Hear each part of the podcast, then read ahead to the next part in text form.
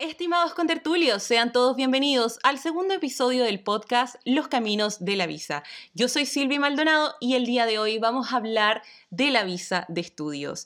¿Tú quieres venir a España y vas a tener que tramitar una visa de estudios? Pues entonces quédate porque esta información te va a interesar muchísimo. ¿Qué les parece si comenzamos?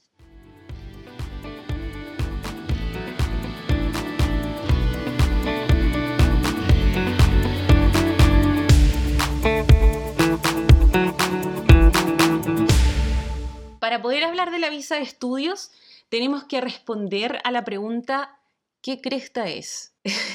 Porque claro, tú puedes decir es algo que me da la autorización para estar en España por estudios, pero mira, está definida como la autorización que habilita permanecer en España por un periodo superior a 90 días para la realización o ampliación de estudios en un centro de enseñanza autorizado en España en un programa a tiempo completo que conduzca a la obtención de un título o certificado de estudios. Aquí, mira, bullshit. Lo más importante, primero, tienes que venir por más de 90 días. Un programa que dure menos de 90 días, puedes venir con la autorización de turista, por lo tanto no habría ningún problema y no necesitas este tipo de, autorizaciones. Por otra parte, tienes que estar en un centro autorizado en España que te entregue una certificación o un, título de estudios. Hay muchos programas que se ofrecen aquí en España para poder venir a estudiar, pero que no cumplen los requisitos que yo les acabo de mencionar. Es súper importante que busquen una universidad o un centro educativo que esté acreditado por el gobierno y que a la vez les permita realizar y solicitar este visado. Es súper importante también que hablen durante el proceso de admisión para decir cuánto dura, cuál es el objetivo, sirve para tramitar la visa. Las universidades saben exactamente los documentos que te tienen que enviar para poder tramitar la visa. Por lo tanto, súper importante, punto número uno, antes de tramitar la visa de estudios, es hablar con la universidad o el centro educativo y asegurarte que cumple estos requisitos. Bueno, y también, así como un consejo les digo yo, eh, pregunten dónde es su Masters, porque si no, mm, como yo, pensaban que van a Madrid y terminan en Pamplona. Así que, bueno, ojo con eso. A ver, hablemos de otro tema. ¿Eres elegible para poder tramitar esta visa de estudios? Porque mira, vamos a hablar ahora de los requisitos. Y los requisitos son para ti, simple mortal como yo. Porque si tú eres ciudadano, o tienes el pasaporte europeo, pues entonces, cariño, pues no te sirve porque vos tienes las puertas abiertas, ¿no? Bueno, primero entonces, el primer requisito, no ser ciudadano de la Unión Europea, es decir, un chileno o un latinoamericano como tú y como yo.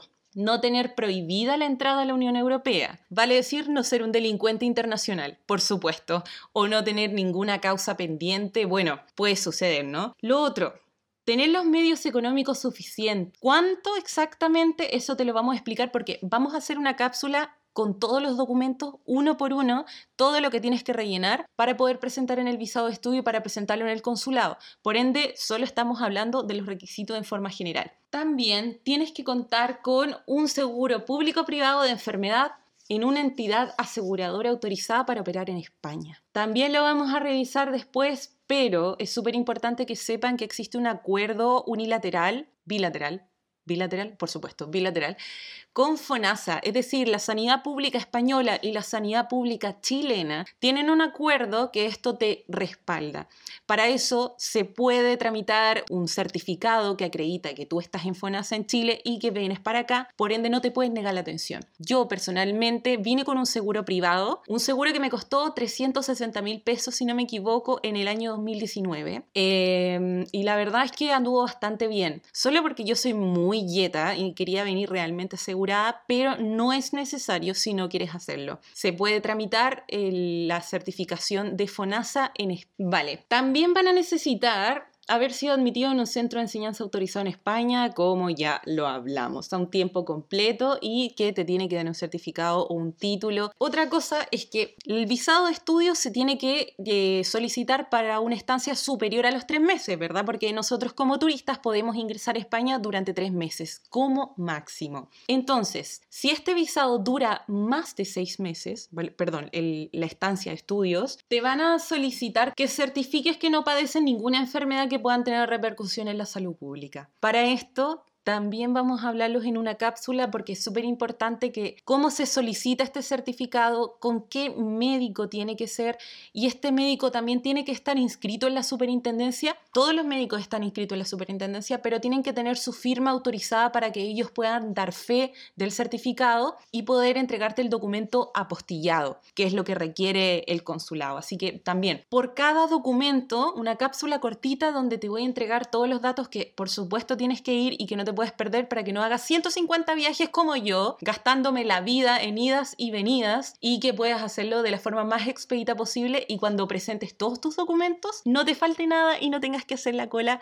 Bueno, en ese tiempo, ah, en ese tiempo se hacía cola.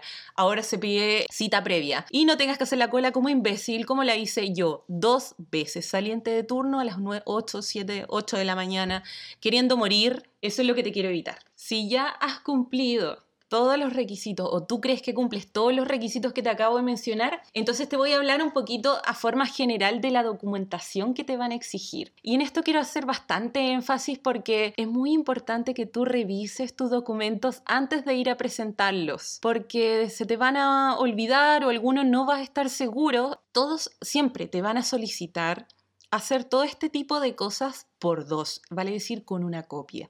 ¿Cuál es la utilidad de esta copia?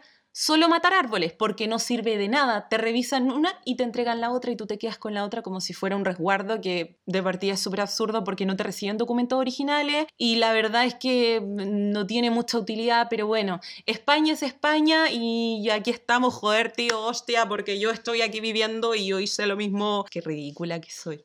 Primero, te van a solicitar un impreso de solicitud de visado nacional, que lo tengo por acá porque quiero que lo revisemos. Una foto, una foto donde salgas bien guapo no, a nadie le importa, porque la foto después que te utilizan para el visado, yo salgo un como delincuente, me encantaría compartirles una foto para que vean lo delincuente que parezco en Es que, no, que de verdad es horrible. Pero bueno, es un, un simple visado, a ver, Recordemos que acá en España es un país bastante burocrático y muy poco agilizado en temas de burocracia como tal, por lo tanto te van a hacer imprimir uno, pagar con tasa y, imprimir otro y vamos matando árboles y vamos haciendo las cosas retrogradamente, pero ah, con respeto quería España. Es un, impreso muy sencillo, pegas tu foto y vas rellenando con tu nombre, tu apellido, la fecha de nacimiento y todo eso. También eh, es súper importante que rellenen con el documento de identidad que es tu pasaporte. A ver, el pasaporte que tú tienes que tener, por supuesto, tiene que tener una validez del tiempo que tú te vienes. Es decir, si tú te vienes ahora, eh, por ejemplo, el próximo año, en 2022, iba a decir 2021, qué terrible. En 2022, si tú te vienes en 2022 por un año, tu pasaporte tiene que estar con vigencia, vale decir, tiene que vencer el 2023. Si tu pasaporte va a vencer dentro del periodo que tú vas a estar aquí en España, entonces cariño, primero anda al registro civil y cámbialo porque si no, no te van a autorizar la visa. Luego, en el numeral 20 de este documento te van a preguntar el motivo principal del viaje y que por supuesto vas a tener que poner que son estudios y la fecha de entrada prevista en España que tiene que ser unos días antes o un tiempo antes de que inicie tu programa de estudios. Después del 20 en adelante, es súper importante que no lo rellenes. No es necesario rellenar completamente este formulario porque te van a pedir tu número de identificación de extranjero NIE que tú no lo tienes porque te lo entregan con tu visado. Y así en adelante. Dato importante. Al final de este formulario dice, tengo conocimiento de que la denegación del visado no da lugar al reembolso de los, de los gastos de tramitación de visado. Cariño mío, el visado de estudios es gratuito. No tienes que pagar ninguna tasa. Eso solo ocurre para otro tipo de visados donde tienes que pagar una tasa, pero en este caso no hay ninguna. Siguiendo entonces con la documentación que te exigen a formato general, porque voy a hacer una cápsula de esto, creo que ya lo dije como mil veces, pero quiero que lo sepas porque no te voy a entregar una información tan compleja de una forma tan poco profunda. Entonces, documentación también de tener un seguro médico como te digo, un acuerdo bilateral con la sanidad española y la sanidad chilena que tú puedes acreditar. Pero si quieres también un seguro de estudios que te pueda ser útil. Hay muchas universidades que también te proponen entidades que son bastante conocidas como la On Campus, que también te puede servir en el caso que tú desees contratarla o que no seas FONASA. Por otra parte, te piden estar admitido en el centro de enseñanza y para ellos ellos te envían una carta que dice, bueno, Silvia Fernanda pues yo, ha sido admitida en el máster de práctica avanzada y gestión de enfermería de la Universidad de Navarra, que yo casi me morí cuando la recibí. Fue como tanta emoción y ahora digo, oh vaya, creo que no debería haberme emocionado tanto. Y bueno, te dice que el programa tiene tantos STS que son cuánto los puntos, como los puntos acumula puntos néctar, los puntos de validez educativa, que también cuánto va a ser la duración, cuándo inicia el máster, cuándo acaba, etcétera, etcétera. También eh, te van a eh, solicitar, perdón, los medios económicos necesarios para el periodo y para el retorno. Y esto es, a ver, vas a escuchar la palabra IPREM, vas a escuchar X cantidad de dinero. Y acá es súper importante que si tú vas a ser becado por alguna entidad, presentes el, el documento de la beca. Como te digo, todo lo que es este tipo de documentación lo vamos a ver específicamente para que, porque hay distintas personas que lo han hecho de una manera diferente. Entonces, por ejemplo, yo disponía de los medios porque yo les dije que había vendido todo, había vendido hasta el alma, hasta la dignidad para poder venir para acá. Pero hay personas que lo han hecho por becas, becas Chile o otro tipo de, de, ayudas. Y hay personas que también lo han hecho a través de mm, acreditar el dinero con su familia, es decir, su padre, su madre, que tienen que hacer una autorización o dar fe en un notario con una carta certificada, que esto es lo que se entrega eh, en este lugar. Así que por eso no vamos a ahondar tanto en el tema porque lo vamos a ver después, paso por paso. Como les dije, también van a necesitar un certificado médico, un certificado de, de, que no eres un delincuente internacional, un certificado de antecedentes penales autorizado o expedido por el registro civil de tu país. Vale, otra cosa importante que tenemos que tener en cuenta es, si tu programa de estudios parte en septiembre, no puedes tramitar tu visa de estudios antes de tres meses que inicies tu programa. ¿Por qué? Porque se, solicita que sea con un plazo máximo de menos de 90 días. ¿Lo dije bien? ¿Se entiende? A ver, tres meses antes como plazo máximo. Si quieres tramitarla cuatro meses antes, está jodido, no puedes. Y por último, ¿cuánto se demora? Se demora como plazo máximo, bueno, en teoría es un mes, pero se demora aproximadamente dos semanas en la entrega del visado.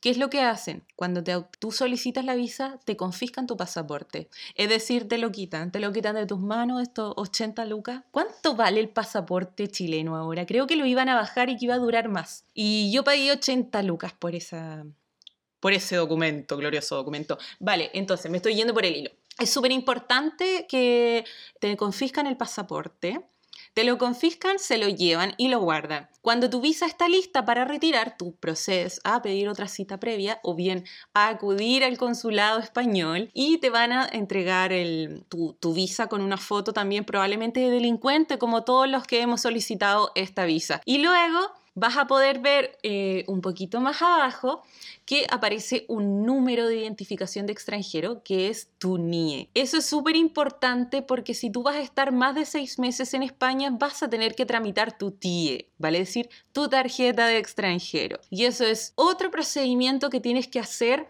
cumpliendo todas las normativas de este hermoso y burocrático país. Yo me, puedo, me he demorado hasta seis meses en tramitar esa tarjetita. Maravillosa. La primera vez eh, la, universidad me ayudó a, ver todo el tema del pago de las tasas y todo lo demás, pero da lo mismo. No te quiero no te quiero dejar loco con esa información porque es algo que tienes que hacer posterior a cuando tú ya, ya llegas a España. Ahora vamos a hablar de algo súper importante y va a ser lo último que vamos a tratar en este episodio del podcast. Es sobre, ¿puedo trabajar en España con esta visa? Pues bueno, te digo que es una pregunta capciosa porque en teoría sí puedes, pero en la práctica es bastante difícil. Hay tres opciones. Primero, la realización de prácticas que tiene que ver, son un máximo de 20 horas, pero tiene que estar directamente relacionado con, con lo que tú vienes a hacer a España. La otra es una modificación de esta autorización de, de, estudios por un permiso de trabajo que lo tiene que tramitar directamente tu empleador es decir, la persona que te quiere contratar mientras tú estás estudiando. ¿Cuál es la probabilidad de esto? Pues muy poca, porque en teoría esa persona tiene que solicitar extranjería, la validación de un, de un permiso de trabajo para ti, porque cumples los requisitos, qué sé yo, y que vas a hacer algo que está relacionado. ellos en extranjería se demoran, no sé, tres meses, quizás más, en emitir una resolución y decir como, ah, bueno, te autorizo. Entonces este empleador te tiene que esperar. Por lo tanto, en realidad es un poco complicado. Y por último, es una autorización de, para este visado como personas altamente calificadas, que son personas que realmente tienen que trabajar. Por ejemplo, durante la pandemia, durante la pandemia se necesitaron muchos médicos y enfermeras para trabajar, donde hubieron situaciones excepcionales porque ellos cumplían un, rol muy importante, por lo tanto, eh, era muy necesario que estuvieran presentes y que pudieran trabajar. Y ahí se le otorgó un permiso excepcional. Pero en teoría no se puede. Entonces, hagamos un resumen. ¿Qué es la visa de estudios? No es una residencia y no es un visado más bien es un permiso de estancia que te autoriza a estar en España por un plazo máximo de un año. Que es importante que estés, que estés aceptado y matriculado en un centro educativo que esté reconocido, que te entregue una certificación y por supuesto que no seas un delincuente internacional. Si tú ya tienes tu pasaporte europeo de algún otro país, pues no necesitas tramitar esta visa y también dentro de la documentación vas a tener que acreditar que puedes mantenerte, que tienes los medios suficientes para poder vivir en Europa Durante un año, que tienes un seguro o bien eres FONASA y tienes la certificación de que estás cubierto por la sanidad chilena y también, por supuesto, vas a tener que em, certificar, si es por un plazo mayor de seis meses, a que no vas a tener ninguna enfermedad que nos pueda matar a todos o que pueda ser algún problema en la sanidad española. ¿Qué más es importante aclarar? De que este visado de estudios tarda, se puede tramitar máximo eh, con, antelación, con una antelación máxima de tres meses, que tarda entre un mes aproximadamente en ser resuelto, que se te pega una estampa del visado en el pasaporte confiscado, si es que has escuchado el podcast te vas a reír, y bueno, eh, más que nada eso. ¿Se puede trabajar? Pues, pues sí, pues no, pues es difícil de decir, ¿no? Porque Ay, me cambió el acento. Es difícil de decir porque en teoría sí se puede, en la práctica es muy complicado, pero siempre hay algunos trabajos parciales que puedes coger, como por ejemplo babysitter o alguno otro,